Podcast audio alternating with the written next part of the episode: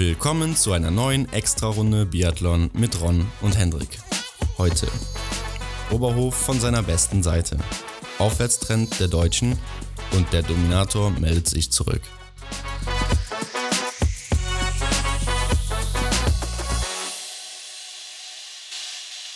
So, Henrik, die zweite Folge im neuen Jahr 2020 und wir haben die ersten Rennen gesehen, die ersten Rennen aus Deutschland, aus Oberhof. Wir waren live dabei. Und äh, ja, wie war da so dein Eindruck vom Weltcup? Ja, der Weltcup war auf jeden Fall wieder ziemlich spannend. Ähm, wir hatten auch mal erschwerte Wetterbedingungen. Ähm, aber bevor wir auf den Weltcup im Detail eingehen, würde ich mal sagen, fangen wir noch mal mit den News an die jetzt so in der vergangenen Zeit sich ergeben hat. Und es geht natürlich wieder um Erik Lesser. Ja, genau. Erik Lesser äh, startet tatsächlich, wie wir vorher schon gesagt haben, im IBU Cup. Er war über Weihnachten auch noch krank geworden und äh, ja, dann hat sich das natürlich so angeboten, dass er sich dann erstmal im IBU Cup äh, ja, ausweisen muss und hat dann jetzt hier erstmal im Einzel und im Sprint einen siebten und einen elften Platz belegt, was bedeutet, dass er nächste Woche wohl weiter im IBU Cup starten wird, so wie er gesagt hat. Ja, das heißt, wir werden Erik Lesser in Ruppolding auch nicht sehen. Ganz genau, er konnte sich da auch so als größter Name, den er dann da trägt im IBU Cup, leider nicht durchsetzen und ähm, ja, dementsprechend ähm, muss er nochmal in die ja, in, in, die Verlängerung des IBU Cups und äh, darf in Oberhof leider nicht ran. Und bei den Damen ging es in Oberhof auch ohne Franzi Preuß los. Ja, Franzi Preuß auch krank gewesen, ähm, sollte eventuell dann im Massenstart starten, ist aber dann schon mal nach Ruppolding gefahren, hat gesagt, sie setzt lieber aus, äh, ja, will sich genesen, um im Ruppolding dann fit zu sein. Kann man verstehen, denke ich. Auf der anderen Seite natürlich wieder ärgerlich für Franzi Preuß, da sie ja im Gesamtweltcup ganz gut dabei war, auch ganz gute Ergebnisse in letzter Zeit gezeigt hat. Und deshalb schon ärgerlich eigentlich, dass sie wieder ausgefallen ist, finde ich. Sehe ich auch so. Sie lässt dann jetzt da wieder ein paar Punkte liegen, die sie eventuell hätte erreichen können. Und ähm, ja, jetzt muss sie halt in Rupolling sehen, dass sie da auf jeden Fall ein paar gute Plätze belegt, damit sie da nicht zu sehr abrutscht in der Gesamtweltcup-Liste. Ja, also ich denke, für den Gesamtweltcup, der ist natürlich äh, abgefahren. Top 5 wird natürlich dadurch jetzt auch super schwer, glaube ich jetzt auch nicht mehr dran. Das waren jetzt einfach zu viele Rennen, die da ausgefallen sind und äh, ja, muss man sehen, wo sie am Ende landet, aber Hauptsache sie ist immer für den Massenstart gesetzt und äh, ich denke, dann können wir an Antholz vielleicht auf die eine oder andere Medaille von ihr hoffen. Und damit würde ich sagen, äh, gehen wir direkt mal über in die Rennen hier nach Oberhof. Wir hatten ja am Donnerstag den Sprint der Damen, am Freitag den Sprint der Herren, Samstag die Staffel der Damen, beziehungsweise auch Staffel der Herren dann am Nachmittag und sonntags äh, beide Massenstarts. Ähm, allgemein kann man ja eigentlich schon mal sagen, äh, ein gewisser Herr aus Frankreich hat sich zurückgemeldet und zwar ziemlich eindrucksvoll. Ja, Martin Foucault hat sich wieder von seiner guten Seite gezeigt und ähm, ja, konnte einige Punkte sammeln. Ja, auf jeden Fall. Äh, in der Abwesenheit von Johannes Tingesbö, das war jetzt der erste Weltcup ohne ihn. Ähm, wir haben ja gesagt, oder wir haben ja schon ein bisschen drüber geredet, woran es liegen könnte, dass er hier wieder so dominant aufgetreten ist. Und ähm, er hat auch selber gesagt, dass Johannes Tingesbö nicht dabei war und ihm das geholfen hat, weil er konnte sich selber auf sein eigenes Rennen konzentrieren. Und ich glaube, das ist auch so ein bisschen seine Erfolgsformel. Weil ähm, damals hatte er sich auch immer so mehr auf sich selbst konzentriert, weil er wusste, niemand kann ihn schlagen und es gab keinen. Dann kam eben Johannes Tingesbö aus dem Nichts hat so das Zepter an sich gerissen und äh, jetzt hat er immer geguckt, boah, wo steht Johannes Tingesbö auch während den Rennen, dann kriegt er die Zeit durchsagen, ja, du bist so und so weit hinter Johannes Tingesbö oder vor Johannes Tingesbö. Und äh, es drehte sich nur noch darum und wenn dann mal das Rennen nicht so läuft, dann lässt er natürlich auch mal schneller den Kopf hängen. Und gerade beim Biathlon ist das so eine Sache und gerade auf so einem hohen Niveau ist das einfach eine Sache, wo dann äh, sich die Spreu vom Weizen trennt und äh, da machen ein paar Prozent an Leistung, wenn es nur zwei, drei, vier Prozent sind, machen dann schon fünf, sechs, sieben Plätze aus in so einem Weltklassefeld. Und ähm, ja, vielleicht liegt es einfach daran, dass äh, Johannes Dingesbö nicht dabei war, er sein eigenes Rennen machen konnte. Er wusste nicht, wer kommt jetzt da von hinten, wer kann mich angreifen heute, wer ist da überhaupt ein Konkurrent, weil es eben sehr, sehr viele gibt, die ihn da hätten äh, gefährden können. So konnte er sich einfach auf sich selbst konzentrieren, war auch läuferisch wieder top unterwegs hier mit der schnellsten Laufzeit, vor allem Dingen im Sprint und äh, ja, sah ziemlich fit aus. Hatten wir auch schon mal angesprochen, dass er ähm, vielleicht ein bisschen mehr Pause braucht, weil er von Weltcup auch zu Weltcup auch der was langsamer wurde. Hier aber auch wieder schnell aufgetreten und äh, ja, was soll man da groß zu sagen? Er ist zurück, dominant wie eh und je. Und äh, so kann es weitergehen für ihn. Und dann sehen wir vielleicht noch unseren erhofften Zweikampf am Ende. Ganz genau, das würde ich alles so unterschreiben, denn Martin hat mir auch sehr gut gefallen an dem Wochenende. Ähm, ich denke auch, er hatte einfach den Kopf frei und konnte dann einfach sein Ding machen und ähm, ohne, ohne daran zu denken, wie du sagtest, wer, wer sitzt mir da im Hinterkopf, beziehungsweise wo, wo ist äh, Johannes Tinis Bö und ähm, ja, äh, alles in allem äh, ein super Wochenende von ihm. Auch in der Staffel waren sie ja auch ganz gut dabei, beziehungsweise natürlich auf dem Podium ist, dann ist man immer gut dabei und ja, wo du jetzt gerade nochmal ansprichst, ähm, was ich dazu noch sagen wollte, wenn man auch mal an Östersund zurückdenkt, wo der Einzel eben war, ja, den er ja genau. gewonnen hat. Ich denke, der Einzel ist ja auch so ein Rennen, wo man sich eher auf sich selbst konzentriert und nicht guckt, wo die anderen stehen. Das ist ja auch immer so ein, äh, ein ganz anderes Rennen als jetzt ein Massenstart, ein Sprint oder eine Verfolgung. Und äh, den hat äh, der Martin Foucault ja auch gewonnen, ziemlich eindrucksvoll. Mhm. Und vielleicht war das dann eben auch so, dass er sich da mehr auf sich selbst konzentrierte, weil er weiß, wie er eben ein Einzel laufen muss. Da hat er das Selbstvertrauen, weil er auch weiß, er ist der erfolgreichste Athlet mit 13 Siegen im Einzel. Und äh, ja, hat er das hier mitgenommen, übertragen und mal gucken, ob das so in Ruppolding weitergehen wird. Und ja, auf jeden Fall sehr stark. Aber ich würde sagen, wir gehen zuerst mal auf das äh, Rennen der Damen ein. Ganz genau, das war ja der Donnerstag mit dem Sprint und ich muss ehrlich sagen, es erinnerte mich etwas an die Rennen in Annecy, da wir einiges an Nebel vor Ort hatten und natürlich auch der Regen, der nicht zu vergessen äh, sein sollte. Ähm, ja, der, der hat den Athleten äh, ein wenig äh, Schwierigkeiten bereitet. Ja, Oberhof hat seinem Namen alle Ehre gemacht und äh, wir hatten ordentlich Regen, ordentlich Nebel, wie es eigentlich immer ist. Zumindest mit dem Nebel und äh, sehr viel Wind ziemlich schwieriger Schießstand, sieht man auch daran, dass relativ viele Fehler gefallen sind. Die Siegerin Martha Olsby-Reuseland, äh, ich habe es noch gesagt im letzten Podcast, das war meine Favoritin und äh, sie hat sich zurückgemeldet. Und äh, Denise Herrmann auf Platz 2, also eine Deutsche auf dem Podest, das ist natürlich immer schön, gerade beim Heimweltcup. Und Gilles Simon auf Platz 3 schon wieder, also die Französin macht sich auch ganz gut hier, beide mit einem Fehler, die auf Platz 2 und 3 waren. Und auf Platz 4 Dorothea Viera schon mit einem äh, Abstand von über einer Minute auf Martha Olsby-Reuseland. Also ist auch überhaupt nicht ihr Wetter gewesen, hat zwar auch nur einen Fehler geschossen, aber läuferisch hier nicht klargekommen. Äh, ja, kennen wir jetzt so nicht von Dorothea Viera, aber zeigt auch wieder, wie du gesagt hast, ähm, die Ähnlichkeit zu Annecy, mhm. weil da ist ja auch läuferisch im Sprint überhaupt nicht klargekommen bei dem Regen und der äh, nassen Strecke. Ja, Dorothea Viera hier aber die schnellste am Schießstand, dicht gefolgt von Marte Olsby-Reuseland und Julia Simon. Ja, was kann man über die Laufleistungen sagen? Denise Herrmann äh, war die schnellste. Ja, genau, vor Kaiser Meckereien mit 3,6 Sekunden Tiril Eckhoff dahinter und Martha Olsby-Reuseland auf Platz 4 läuferig, auch nur 9 Sekunden dahinter. Justine Brezas auf Platz 5, schon 20 Sekunden dahinter. Celia Aymonier äh, auch 20 Sekunden dahinter und auf Platz 7 Julia Simon auch 27 Sekunden dahinter. Also äh, man sieht die starken Läuferinnen auch vorne wieder dabei. Äh, die starke Läuferin, die ich jetzt hier vermisse, Marie Eder, sieht man auf äh, dem 13. Rang nur mit 42 Sekunden Rückstand, ist mhm. hier wohl nicht so klar gekommen. Und Dorothea Viera eben, äh, wie angesprochen, hier nicht klar gekommen. Mit 48 Sekunden Rückstand, nur auf dem 14. Rang. Ähm, auch Davidova nicht klargekommen hier. Generell die Tschechen, äh, das kann man auch beobachten. In Annecy sind sie auch nicht gut auf der Strecke unterwegs gewesen und in Hochfilzen und Östersund waren sie sehr schnell. Also hier, äh, ich weiß auch nicht, die hatten auch im letzten Jahr Probleme mit ihrem Wax-Team und äh, haben das eventuell oder haben das auch ausgetauscht. Die haben sich da auch wohl laute Wortgefechte geliefert und ja, haben wohl teilweise auch selber gewaxt und haben sich da deutlich beschwert. Deshalb wurde das komplett ausgetauscht. Aber ähm, ja, hier in Annecy und in Oberhof schien das jetzt nicht so gewirkt zu haben.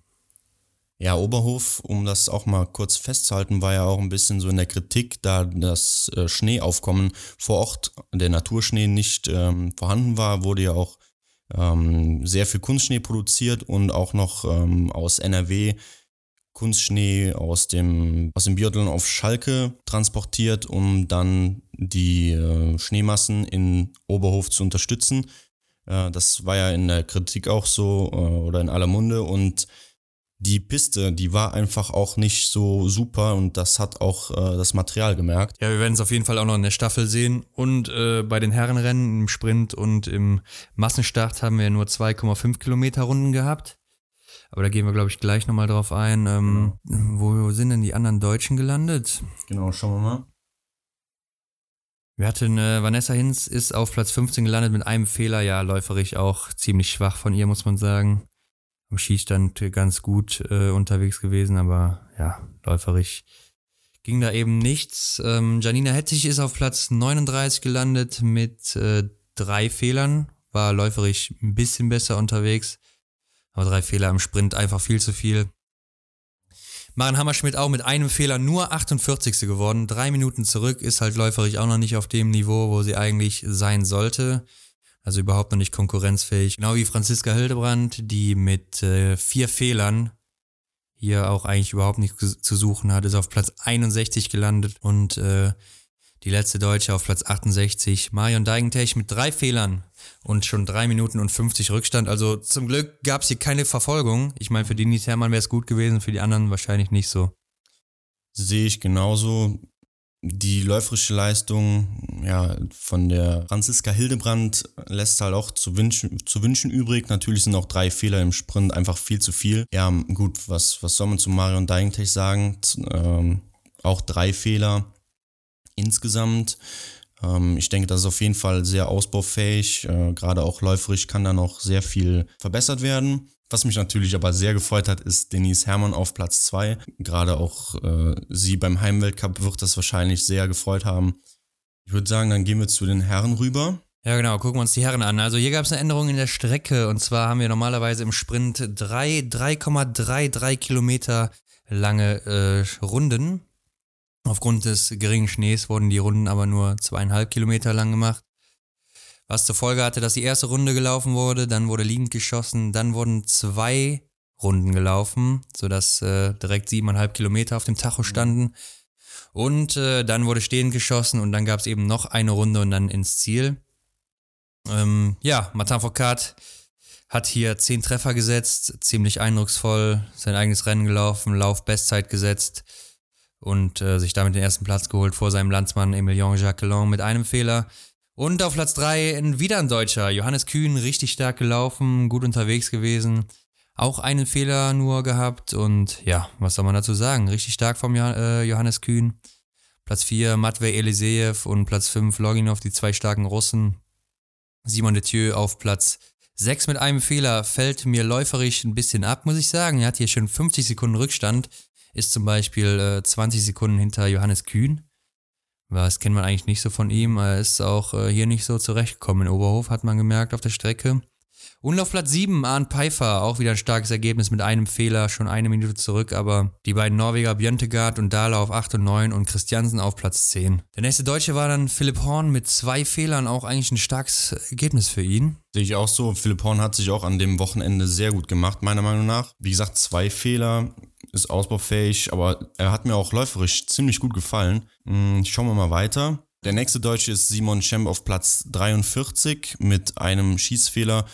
Ron, das ist einfach läuferisch ähm, sehr schwach von Simon, oder? Ja, beim Simon Schemp geht läuferisch gar nichts, haben wir auch im Massenstart noch gesehen. Ähm, sehr schwach. Er hat gut geschossen hier, wirklich. Ein Fehler nur. Äh, Massenstart werden wir später sehen, hat er auch noch zwei Fehler geschossen. Aber läuferisch 2 Minuten 32 hinter Martin Foucault mit einem Fehler. Da wäre jetzt vor zwei Jahren, sagen wir mal, 30 Sekunden vielleicht zurück gewesen. Also hätte ums Podest mitkämpfen können, aber hier, also das geht ja gar nicht. Ganz genau. Und Benedikt Doll mit vier Fehlern insgesamt ist nur ein Platz hinter ihm. Ähm, da sieht man einfach mal, dass der Simon läuferisch einfach überhaupt gar nicht in Form ist. Das muss man knallhart so sagen. Ähm, mit einem Fehler gehört man eigentlich oben hoch in die Top 6. Ja, gerade Simon Schemp, wir reden hier von Simon Schemp und nicht von irgendwem. Äh, Benedikt Doll noch nicht mal eine Sekunde hinter ihm, zeitlich gesehen, mit vier Fehlern, also Wahnsinn. Ja, Hofer Lukas hat das Rennen auch in den Sand gesetzt auf Platz 71 mit fünf Fehlern. So kennt man ihn eigentlich auch gar nicht. Ähm, Fillon Maillet, lief es auch nicht. Er ist auf Platz 19 gelandet mit drei Fehlern. Ja, damit hat Fillon natürlich auch einige Punkte dann im Gesamtweltcup verloren. Genau, das schauen wir uns am Ende nochmal an.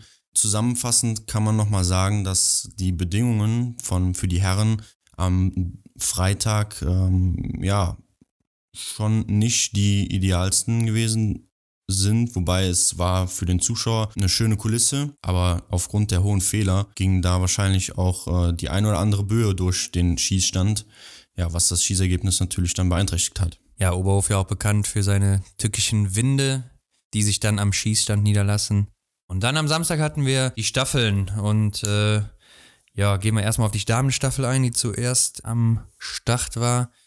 Ja, bei den Damen haben wir knapp das Podest verpasst, wohl eigentlich gar nicht knapp, weil es waren ja schon viel Zeitabstände. Denise Hermann hat uns den vierten Platz noch gesichert auf der letzten Runde gegen Lena Hecki. Ähm, Platz 1 Norwegen schon wieder. Platz 2 Schweden auch stark unterwegs gewesen. Und auf Platz 3 die Franzosen. Ähm, ja, Norwegen scheint unschlagbar zu sein in der Staffel. Sehe ich auch so. Also das spiegelt ja auch teilweise zumindest die Einzelleistungen der Athletinnen wieder mit äh, einer ganz starken Tyrell Eckhoff, meiner Meinung nach. Ähm, Marte Olsby-Reuseland natürlich auch ähm, äh, hat äh, super Einzelleistungen erbracht in den letzten äh, Wettkämpfen und ähm, sie hat ja auch ausgesetzt in Annecy. Ja, sie war ja auch auf Schalke ziemlich stark. Und äh, dann haben wir natürlich noch Ingrid Landmark-Tandrevold, die auch gut unterwegs ist momentan. Und äh, dann immer noch eine solide ähm, Caroline Knotten, die auch immer ganz gut dabei ist. Hier war es jetzt Synnöve Solemdal, kennt man ja auch, hat auch schon mal im Weltcup einiges gerissen damals. In den letzten Jahren jetzt nicht mehr so viel, aber ist eine ganz solide Athletin. Und alle Athletinnen haben eins gemeinsam, dass sie einfach am Schießstand nicht großartig patzen. Und das äh, ist genau so eine Sache wie bei der Schweiz, die ja Fünfter geworden ist. Die haben einfach drei solide Athletinnen mit äh, den Gasparin-Schwestern. Die Schweiz hat ja auch relativ lang geführt. Und dann äh, hinten raus eben noch Lena Hecki, die mittlerweile auch eine Weltklasse-Athletin ist, äh, wenn sie dann gut am Schießstand agiert. Und ja, das ist dann an, in der Staffel einfach das Erfolgserlebnis. Gerade am Schießstand kann man da einiges gut machen. Sehe ich auch so, aber wenn wir uns die Strafrunde nicht geleistet hätten, ähm, hätten wir eventuell noch eine Chance gehabt, aufs Podium zu kommen. Ja, Vanessa Hinz hat leider einen schlechten Start erwischt. Ich glaube, liegend sogar noch alles getroffen, stehend dann, ähm, ja, eben die Strafrunde. Aber wie gesagt, Denise Herrmann hat es am Ende nochmal ausgebügelt. Wir hatten ansonsten noch äh, Janina Hettich und Maren Hammerschmidt im Rennen. Maren Hammerschmidt hat mir auch gut gefallen, muss ich sagen, zumindest am Schießstand. Ähm, sie super schnell geschossen und auch äh, ganz gut gelaufen für ihre Verhältnisse. Gut, dann gehen wir rüber zu der Staffel von den Herren. Und ja, da sieht es nicht anders aus als bei den Frauen. Und zwar Norwegen auf Platz 1. Die Norweger sind scheinbar auch ohne die beiden Bö-Brüder die Nummer 1 in der Staffel. Was, was sagt uns das für die Zukunft? Ich denke, ähm, ist eindeutig. Ich meine, von den Namen her oder von den Athleten her muss man eigentlich sagen, dass die Franzosen die stärkste Mannschaft haben. Aber die ähm, patzen in der Staffel schon mal häufig am Schießstand. Gerade jetzt hier auch Emilien Jacquelin, der am Vortag im Sprint noch so stark war, auf dem zweiten Platz. Ähm, hier als Startläufer mit zwei Strafrunden auch gar nicht klar gekommen. Ähm, danach kam Martin Foucault, der die Staffel von Platz äh, 21 auf Platz 5 zurückgeführt hat. Einfach auch wieder 10 Treffer gesetzt, wie im Sprint am Tag davor. Äh, super gelaufen.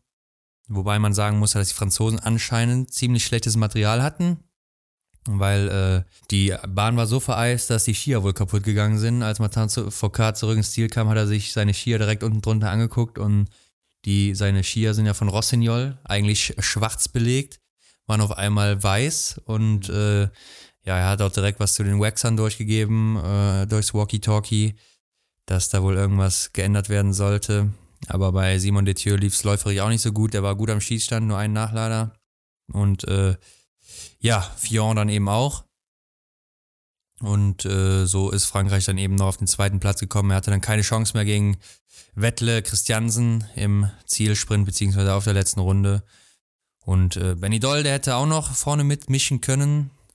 Auch nachdem äh, Arne Pfeiffer uns weit nach vorne gebracht hat. Aber äh, ja, Benny Doll hatte auf der letzten Runde, beziehungsweise beim am Schießstand dann ein bisschen gepatzt am Ende, musste auch in die Strafrunde. Und dadurch eben Platz 3 für Deutschland, aber auch schön beim Heimweltcup. Ja, klar, das hat auch ja, eine Menge Freude gemacht, da zuzusehen. Ähm, wie du schon sagst, das Podium bzw. Platz 1 und 2 haben sich auch tatsächlich erst auf der Schlussgeraden entschieden. Und ähm, ja, Deutschland auf 3, ähm, ich fand es ähm, eine gute Leistung. Gerade weil wir auch uns eigentlich gar nicht so sehr weit haben abschlagen lassen. Wir waren immer ähm, ja, mit unter den Top 10 bei den, bei den jeweiligen Wechseln und haben uns vorne aufgehalten und ähm, ja, Benny Doll hat das dann, das Ganze dann, ähm, hat zwar einen, einen Platz verloren, aber solide nach Hause gebracht und ähm, mit dem dritten Platz kann man auf jeden Fall für eine Staffel zufrieden sein. Ja, sehe ich auch so. Und damit ging es dann am Sonntag in den Massenstart. Zunächst wieder die Damen und äh, ja, hier auch ein alter bekannter Name wieder auf Platz 1. Kaiser Meckerein meldet sich zurück und das mit einem eindrucksvollen Schießen, gerade beim letzten Schießen, würde ich sagen. Ganz genau für mich äh, etwas überraschend, weil die Kaiser Meckerein äh, natürlich ein großer Name, aber hatte ich so nicht mehr auf dem Schirm. Ähm, man muss auch sagen, es war äh, sehr windig und ähm, gerade deswegen ist die, die Schießleistung von Kaiser Meckerein ähm, nochmal hervorzuheben. Ähm, sie hat sich wohl sehr viel Zeit gelassen am Schießstand, aber sie ist dann auf Nummer sicher gegangen, was sich äh, letztendlich halt bewährt hat. Äh, zweite, die starke Tiril Eckhoff, allerdings mit ähm, vier Strafrunden und Mathe Olsby-Reuseland auf Platz 3. Genau, vor der starken Dorothea Viera, die mit fünf Fehlern hier auf dem vierten Rang gelandet ist, äh, war läuferisch wieder ganz gut unterwegs. Also Dorothea Viera auch irgendwie immer unter den Top 5. Und äh, auf Platz 5 Denise Herrmann. Vor Hanna Oeberg. Denise Herrmann mit sechs Fehlern, aber läuferisch auch top unterwegs gewesen, hat hier mal wieder die Bestzeit im, äh, in der Loipe dargelegt. Vor Dorothea Viera heute, die 14 Sekunden hinter Denise Herrmann war. Und Kaiser Meckerein, die aber auf der letzten Runde natürlich auch ordentlich vom Gas gehen konnte. Und äh, Maketa Davidova läuferisch auf dem vierten Platz. Tiril Eckhoff, wie gewohnt, auf dem fünften Platz. Martha Olsby-Reuseland sucht man läuferisch heute ein bisschen weiter unten, nämlich auf äh, Rang 14. Ungewohnt für die Norwegerin, aber vielleicht war sie ein bisschen platt. Ja, die zweite Deutsche, die hier beim Massenstart am Start war, das war Vanessa Hinz. Die ist äh, reingerutscht. Noch gerade so.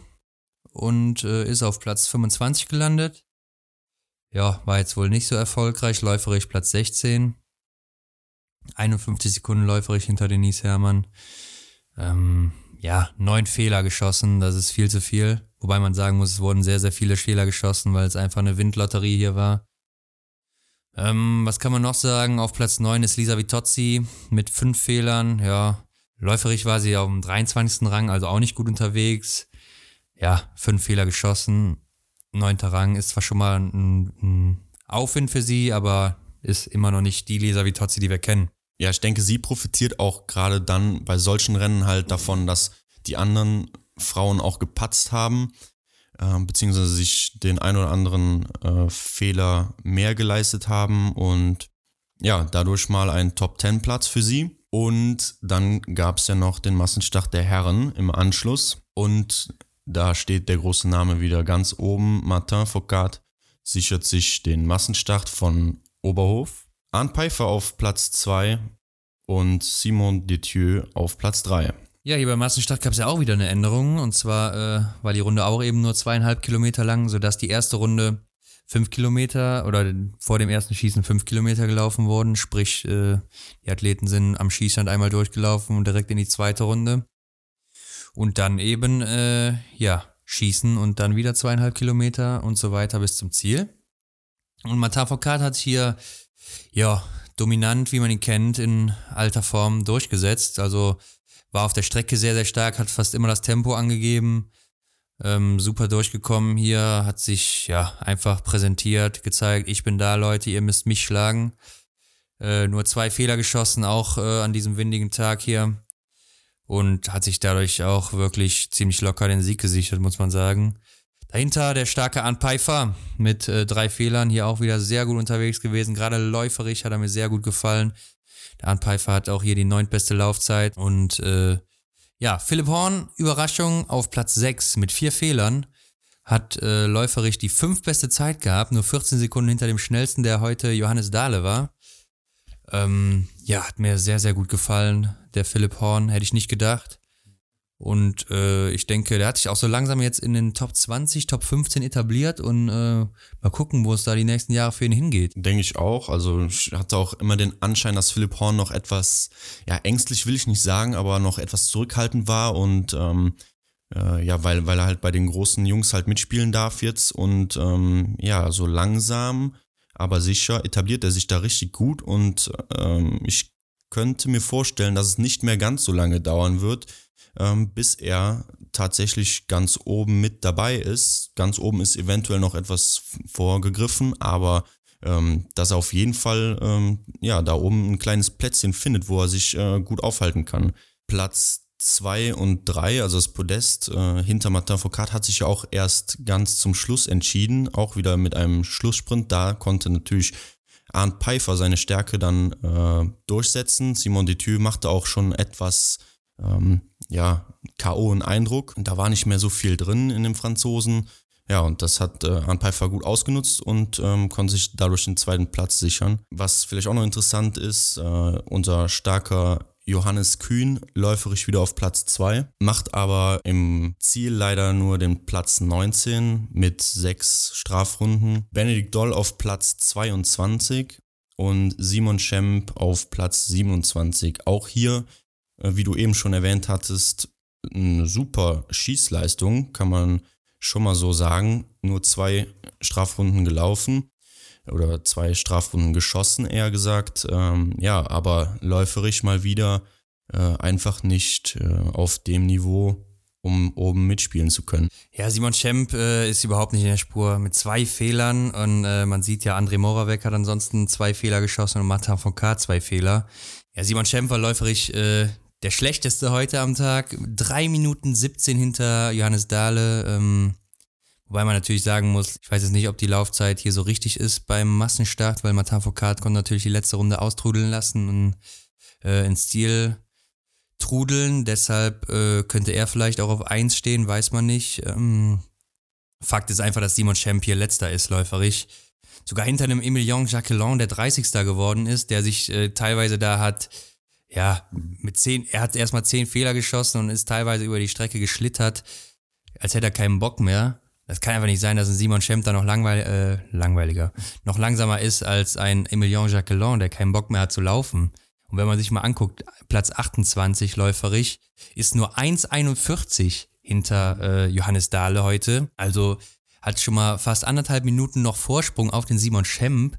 Und da fragt man sich doch echt, was ist da schiefgelaufen beim Simon? Das, das kann doch nicht sein. Hat da einer den, den Simon ausgewechselt mit einem anderen Körper oder was? Freaky Friday? Ich weiß es nicht. Also keine Ahnung, was da los ist. Da muss man wirklich mal äh, untersuchen, was da Sache ist. Aber das ist äh, nicht der Simon Schemp, den man kennt. Normalerweise hätte er hier mit zwei Fehlern um den Sieg mitgekämpft oder zumindest wäre auf äh, aufs Podest gelaufen, ganz locker. Ähm, vor zwei Jahren wäre das gar kein Problem gewesen für ihn. Also ähm, das beunruhigt mich wirklich ein bisschen. Aber gut, müssen wir mal sehen, wie es da weitergeht. Ja, du hast es gerade angesprochen, der Franzose Emilien Jacquelin, mein so ja, mein, mein Geheimfavorit ist, also Favorit ist es nicht, aber er ist halt ein, ähm, ein junger Athlet, ähm, den ich im Auge habe und der mal äh, was, was leisten kann in den nächsten Jahren. Da habe ich so beobachtet, er hat, in, er hat schon das erste äh, Schießen gepatzt und hat dann irgendwie die Lust verloren, oder? Wie, das, wie sah das für dich aus? Er hat dann auch beim zweiten Schießen sich, sich noch, noch mehr Extra-Runden geschossen und ähm, dann hat er, so wie du sagtest, das einfach nur noch so austrudeln lassen, das Rennen. Ähm, was sagst du dazu? Also ich, das hat mich jetzt ein bisschen erschreckt so. Also das war moralisch, war das, war das moralisch von ihm als Sportmann einfach nicht korrekt, oder? Was sagst du dazu? Ja, gerade als Spitzenathlet kann man sich sowas eigentlich nicht leisten. Also da läuft man ein Rennen vernünftig zu Ende ähm, und zieht das durch, ganz normal. Ähm, es ist immer noch ein Weltklasse-Rennen, da gibt's Geld für, da verdient er seinen, seinen Lebensunterhalt mit. Und ja, da sollte man sich eine andere Einstellung angewöhnen. Ähm, man hat ja auch gesehen, nach dem Rennen ist er in Tränen ausgebrochen und erstmal ähm, in den Korridor oder in den Keller da verschwunden in die Umkleide. Ich weiß nicht, ob der Trainer ihm dann noch irgendwas gesagt hat. Ich hoffe es und ich denke auch, dass er da wahrscheinlich noch einen Einlauf bekommen wird deswegen. Aber äh, das ist natürlich kein Anstand hier von ihm. Ähm, was aber auch noch auffällt, wo wir gerade bei den Franzosen sind, Fion Maillet, auch hier nur Platz 16 mit sechs Fehlern. Also ein sehr schwaches Wochenende für ihn. Und äh, Alexander Loginov auch nur 17. geworden mit fünf Fehlern, ist man auch so von ihm eigentlich nicht gewöhnt am Schießstand. Ähm, Benny Doll, ja, hat es schon angesprochen, hat sieben Fehler geschossen, auch viel zu viel. Ja, Taye Bö auch nur 25. geworden mit sieben Fehlern, also gebrauchter Tag, gebrauchtes Wochenende für ihn. Wir haben es ja noch gar nicht angesprochen. Im Sprint hat Taye Bö sich ja den Fail des Jahres, würde ich schon mal sagen, wenn nicht sogar den Fail des neuen Jahrzehnts eingehandelt. Er hat ja äh, stehend einmal daneben geschossen und ist dann anstatt in die Strafrunde zu laufen, ähm, einfach geradeaus weitergelaufen in die Abfahrt und hat dann gemerkt, oh, ich bin ja noch gar keine Strafrunde gelaufen dann ist er umgedreht, hat die Strafrunde nachgeholt, da gibt's Kamerabilder von, kann man sich angucken und ist äh, im Endeffekt dann nur auf Platz 24 gelandet mit einem Fehler und 1,55 Rückstand. Also da hat er auch einiges verschenkt, der Taje Böhr. Der lag nämlich gut im Rennen und äh, hätte da eventuell aufs Podest laufen können oder auf jeden Fall um Platz 5 kämpfen können. Und äh, sie liegt ja auch oder lag im Gesamtweltcup gut vorne dabei. Mhm. Das äh, sehr ärgerlich für ihn gewesen. Und äh, ja, auf jeden Fall jetzt schon der Fail des Jahrzehnts, könnte man wahrscheinlich sagen. Ja, wer weiß, vielleicht machen wir ja mal äh, in einer Folge so nochmal äh, die Tops und Flops der gesamten Saison und äh, dann den werde ich mir auf jeden Fall notieren und äh, der wird wahrscheinlich ganz oben mit dabei sein, ja. Ja, der Kommentator bei ARD hat dann gesagt, er hätte eigentlich, eigentlich disqualifiziert werden müssen. Ich habe aber nochmal nachgelesen im Regelwerk. Und äh, eigentlich ist es so, man darf gegen die Laufrichtung laufen, man darf nur die anderen Athleten nicht behindern und das hat er nicht getan. Deshalb äh, ist auch in Ordnung, dass er hier gegen die Laufrichtung gelaufen ist, die Strafrunde nochmal gelaufen ist. Also er hätte nicht disqualifiziert werden müssen. Von daher alles okay.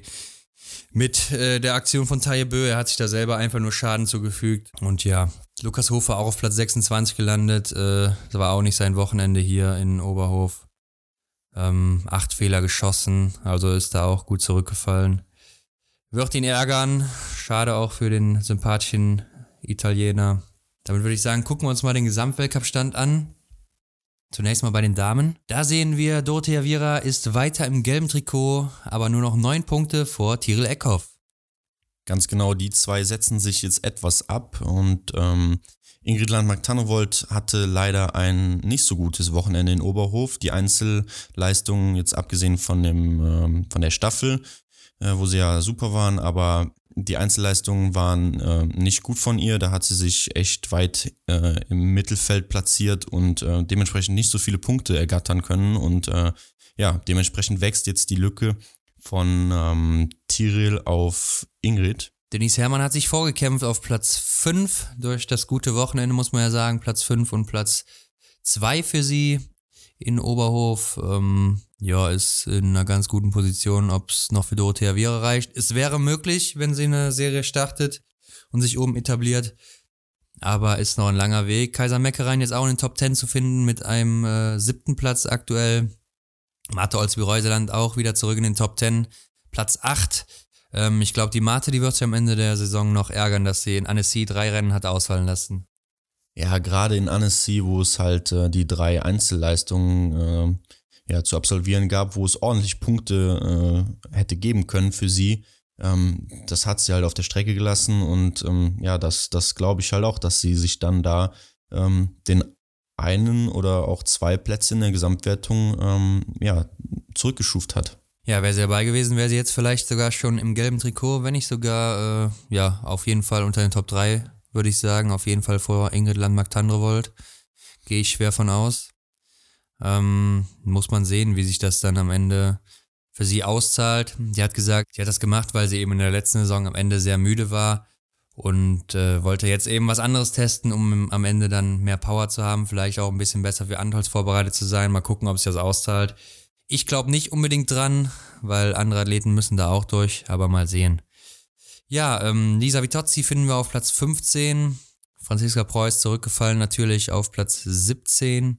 Die nächste Deutsche im Bunde müssen wir ähm, auf Platz 35 erst suchen. Vanessa Hinz, also da ist noch nicht mal eine Massenstartqualifikation dabei. Janina Hettich ist auf Platz 51 momentan mit 30 Punkten nur.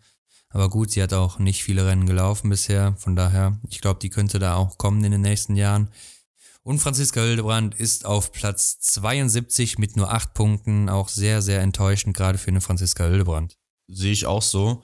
Und bei den Herren schauen wir uns den Gesamtweltcup-Stand an und Martin Foucault hat da tatsächlich das Trikot, das gelbe Trikot von Johannes Bö übernommen. Ähm, ja, der Johannes Bö jetzt nur noch auf Platz 2, ähm, hat aber noch etwas Abstand zu Simon Detieu, ähm, der 352 Punkte hat. Abgerutscht ist Taye Bö auf Platz 4 mit 342 Punkten. Benny Doll auf Platz 11 als bester Deutsche im Gesamtweltcup mit äh, 242 Punkten. Dicht gefolgt von zwei Teamkollegen Johannes Kühn und jetzt neu dabei im dritten, der dritte im Bunde ist Arndt Pfeiffer auf Platz 13. Der hat quasi den Anschluss geknüpft zu den beiden. Ja, ist natürlich schade, dass wir jetzt keinen Deutschen mehr in den Top 10 haben. Ähm, Alexander Loginov auch zurückgefallen auf Platz 5. Quentin Fillon-Maillet ist der größte Verlierer des Wochenendes auf jeden Fall auf Platz 6 zurückgefallen. Er hat sich auch sehr viel vorgenommen vor der Saison, möchte den Gesamtweltcup gewinnen, aber er hat immer wieder Ausreißer nach unten und äh, ja, von daher hätte ich ihm das auch nicht zugetraut. Ähm, ja, der nächste Deutsche ist auf Platz 18, Philipp Horn, der äh, da wahrscheinlich auch in den nächsten Weltcups ein bisschen noch nach oben wandern könnte, könnte ich mir vorstellen. Mhm.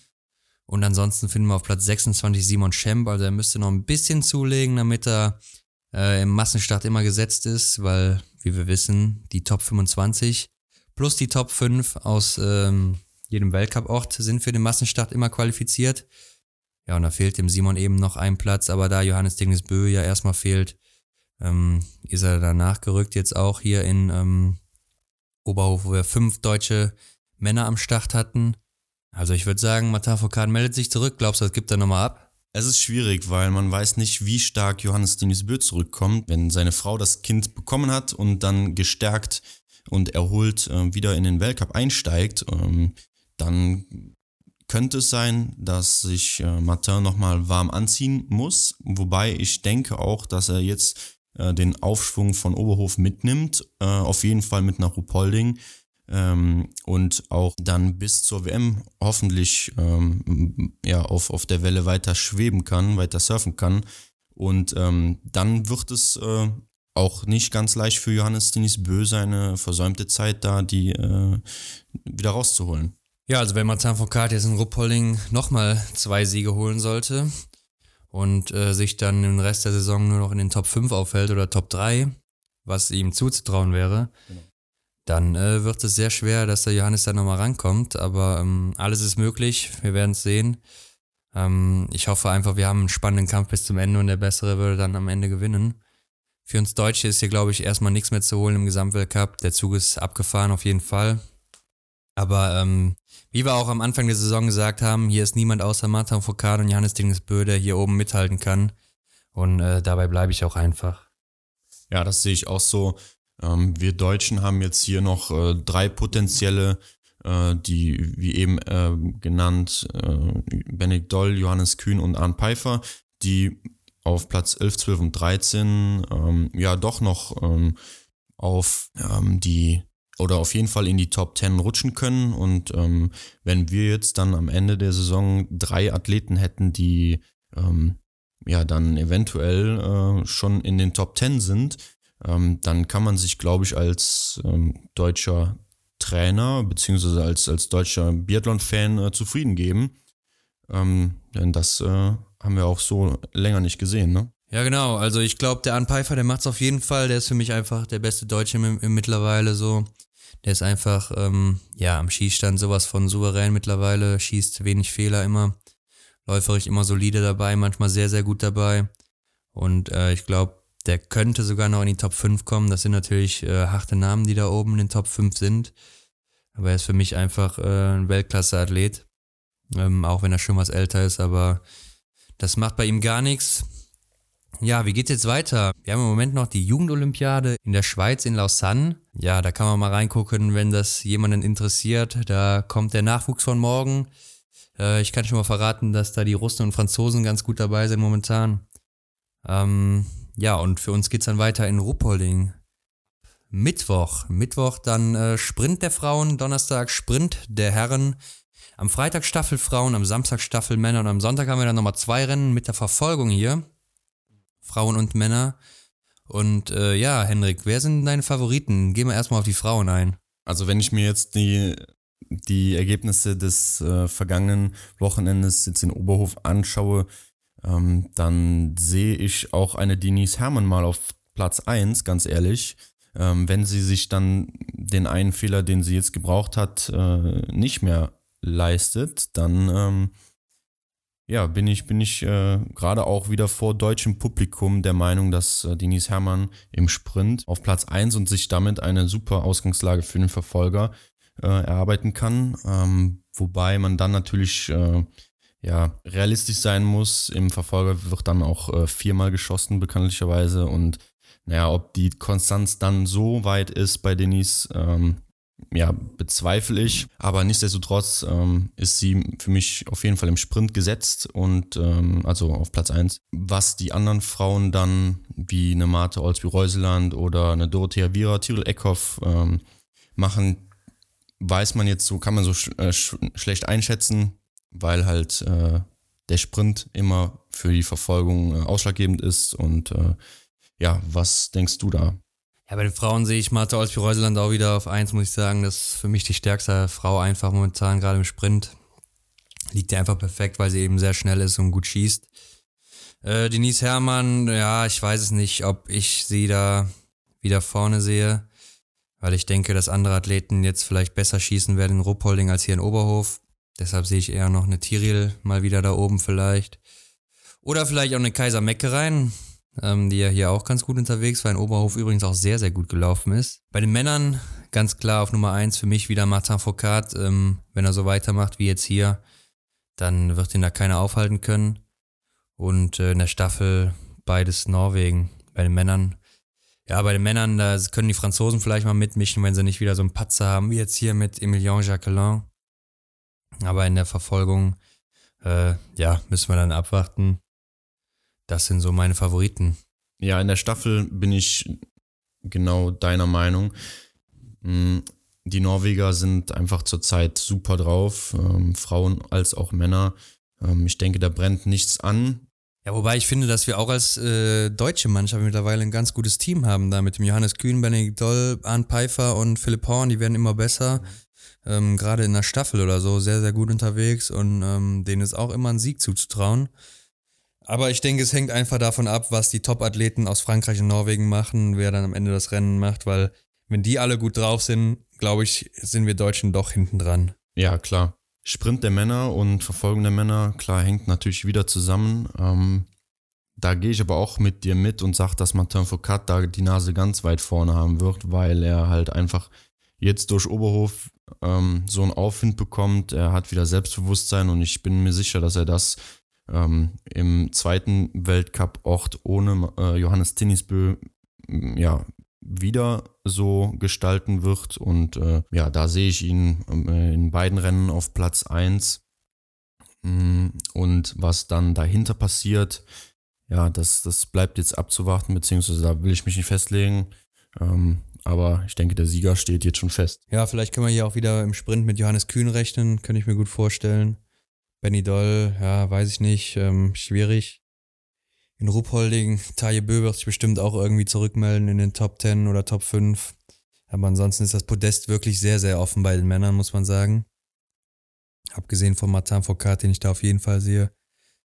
Ähm, Nochmal zur Damenstaffel zurück. Ähm, ich muss sagen, bei den deutschen Damen, ja, da ist im Moment nicht viel zu holen, gerade wenn Franziska Preuß nicht dabei ist, finde ich. Also sie sind alle nicht in Form. Wir haben nur eine Denise Herrmann, die da ähm, eben was reißen kann und Franziska Preuß, die eben sehr stark ist, aber der Rest ist meiner Meinung nach von, ja, ist, ist einfach nicht leistungsfähig äh, im Gegensatz zu den anderen. Und da können wir als deutsche Damenstaffel keinen Anspruch auf ein Podest stellen. Ähm, es ist natürlich schön, wenn eins rauskommt und es kann eins rauskommen, aber ich glaube nicht, dass es mittlerweile noch so ist wie früher, wo wir davon ausgehen mussten, dass wir immer mit um Gold oder um Platz 1 kämpfen. Ja, sehe ich ähnlich. Wir haben halt noch äh, die Janina Hettich, die halt auch noch, ähm, ja, ich möchte es mal als Aufbauathletin äh, betiteln. Ähm, sie ist halt noch äh, im, in der Entwicklungsphase. Sie ist noch sehr jung und ähm, auch unerfahren im äh, Weltcup. Ähm, ja, klar, äh, da spielt natürlich auch Nervosität eine große Rolle und ähm, da bin ich aber auch deiner Meinung. Also ähm, bis dass die Frauen, deutsche Frauenstaffel nochmal da ist, wo sie vor einigen Jahren war, ähm, muss natürlich noch viel passieren. Und ähm, naja, vielleicht kann sich aber auch noch eine Marion Deigentech weiterentwickeln, was sie natürlich äh, ja, möchte. Und ähm, ich denke mal, Nachwuchs ist schon da, aber es ist die Frage, wie, wie man sie vorbereitet und ähm, ja, wie sie sich halt einfach entwickeln können. Ne? Und äh, das bleibt halt abzuwarten. Ja, genau, damit würde ich sagen, ist es dann auch schon das Schlusswort. Ähm, wir werden euch am Dienstag diese Woche die Infos zu Ruppolding geben, weil am Mittwoch beginnen ja schon die Rennen. Alle Termine, alle Streckeninfos, alles zum Weltcup in Ruppolding könnt ihr auf unserem Instagram-Account dann sehen. Und damit würde ich sagen, äh, bis nächste Woche. Ganz genau, bis nächste Woche. Das war's mit der extra Runde Biathlon für diese Woche. Wenn euch das Ganze gefallen hat, lasst uns eine Bewertung da, folgt uns, um keine Episode zu verpassen und teilt den Podcast mit euren Freunden. Für weitere Informationen rund um den Biathlon Weltcup schaut auf unserem Instagram-Kanal vorbei. Link dazu in der Beschreibung. Vielen Dank und bis nächste Woche.